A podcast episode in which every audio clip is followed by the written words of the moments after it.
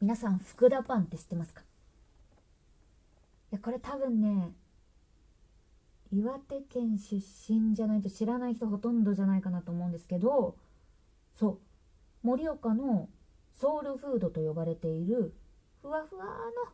の大きいコッペパンのことなんです。はい。でこれですね県外で食べられるのめちゃめちゃレアなことなんですよ。というそんなレアものの福田パンがですね東京で食べられるということでそのイベントに行ってまいりました。でそのイベントを主催されてたのがリトル盛岡さんっていう、うん、東京で盛岡にゆかりのある方人たちでつながろうっていうコミュニティさんなんですよね。でそちらの方に行ってきました。はい。でですねその福田パン、まあ、こっちで売ってないのでどうやってこう手に入れたかっていうとまあ、その盛岡にある福田パンさんの方に頼んででそれを出来たてのプレーンのパンを朝盛岡市役所の方があの大きなキャリーバッグに詰め込んでそう朝持ってきてくれたっていうことでですねあのスーツケースの中パンパンの福田パンっていうのはなかなか壮観でその私写真撮り忘れちゃったんですよね。でも結構あのインパクトありました。そう。さすがにねあのふかふかの福田パンでも30個も詰め込むと相当重いらしいです。なんかはい。レア情報だったらなかなかこんなことする機会ないだろうなと思ってはい。聞いてたんですけどでそもそもそのプレーンの福田パンをこう間近で見るっていうなんか触るっていうのもなかなかないのでそれもレアだったんですけど。であのー、ろいろ実際味がありましてあんバターとかもあるしあと惣菜パンもいっぱいあるんですね。でそれがあのいろんなスーパーでこう袋詰めして売られてたりとかあと福田パンの本店に行くとこうもう結構いつも人並んでるんですけどこれとこれお願いしますって言ってその場で詰めてくれて出来たてが食べられるっていう感じなんですけど、まあ、今回はその出来合いのものではなくて、まあ、いろんなものをオリジナルで詰めてあの楽しもうじゃないかっていう感じのイベントだったんです。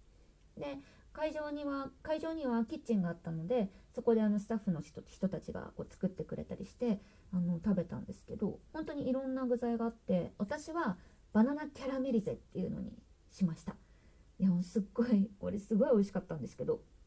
でまあみんなでそれぞれこう具材をこう並んでいるのをこう好き勝手に詰めていったんですけどいや私本当にね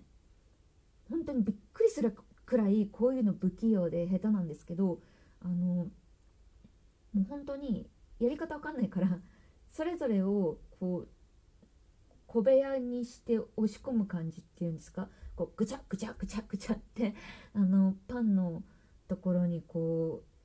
うキャラメリゼホイップクリームマスカルポーネチーズあとえっと、栗のペーストとかもこうあったんですけどそれをベンベンベンベンってもう半コースみたいにしてこう重ねてってで本当にもう見た目がですねぐちゃってしててあの後でこうみんなでそれを閉じないで写真を撮ろうねってなってたんですけどもう早く閉じたくてしょうがなくって少しずつこう閉じてってでもまた開くから余計ぐちゃぐちゃになるっていうすごいあの一人で悪循環を生んでたんですけど他の人見てたらなんかめっちゃ上手であれなんですね。ああいうあのこう何て言うの？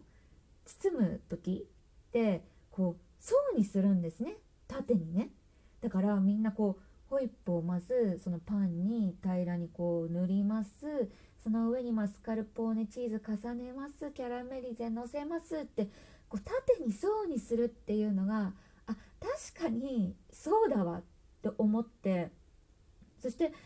それに気づけなかった私どうなのっていうのですごいあの瞬間だけは私だいぶ 本当に落ち込んでたんですよ自分の不器用ぶりに。まあ、でも食べてみたらですねもうふわふわのパンと中のいろんな具材と相まってすごい美味しかったです。で他にもですねあの岩手県のサバっていうサバ缶があるんですけどそれを挟んだサバサンドとかも本当に美味しくってもうなんか甘いのでもしょっぱいのでも本当何でもいけるんだなっていうあの本当に優しい味の福田パンなんですね。これ美味しかったな。で当日1個半食べてあのま半分さらにお土産でもらってったんですけどそれが10時半11時ぐらいに食べたのにもう17時ぐらいまでお腹いっぱいだったんで本当に腹持ちもいいんですよねこのパン。あ でで1個都市伝説みたいなのがあって実はあのパンは1個で1000カロリーあるって。でもこれこれ大体みんな言ってましたねやっぱ盛岡に住んでいる時に話すと。って話をしてたんですけど実際はそこまではないらしいです。なんか500ちょっとらしい。であの本店行くと結構多めに詰めてくれるらしいのでそうすると600超えるってことだったんですけどそう1000はないらしいですねちょっとあのなんかこう時空を超えて知った真実みたいな感じで本当に線あるとやっぱ当時、うん、あるんじゃないかなってちょっと思ってましたからね。はい。で集まってる人たちもですねあの中高の同級生がいたりとか当時は本当に喋ったことなくて私も名前とかを知ってるくらいだったんですけどっていう人がいたりとかあと結構ワールドワイドでワールドワイドでカナダ人の人とか台湾出身の人とか3人くらいいてえすごい盛岡すごいと思っちゃいましたね。うん。ということですごい楽しいイベントだったんですけどこのリトル盛岡さんっていうのは本当にいろんなイベントやってまして今度12月15日日曜日かな？あの東北酒場トレジオンポートさんというところでですねあのまた大きなイベントをやるらしいです。はい。楽しい飲み会があるらしいです。しかもですね盛岡の地ビールのメーカーのベアレンさんが飲み放題ということで私ビール大好きなんで行かざるを得ないですよね。はい。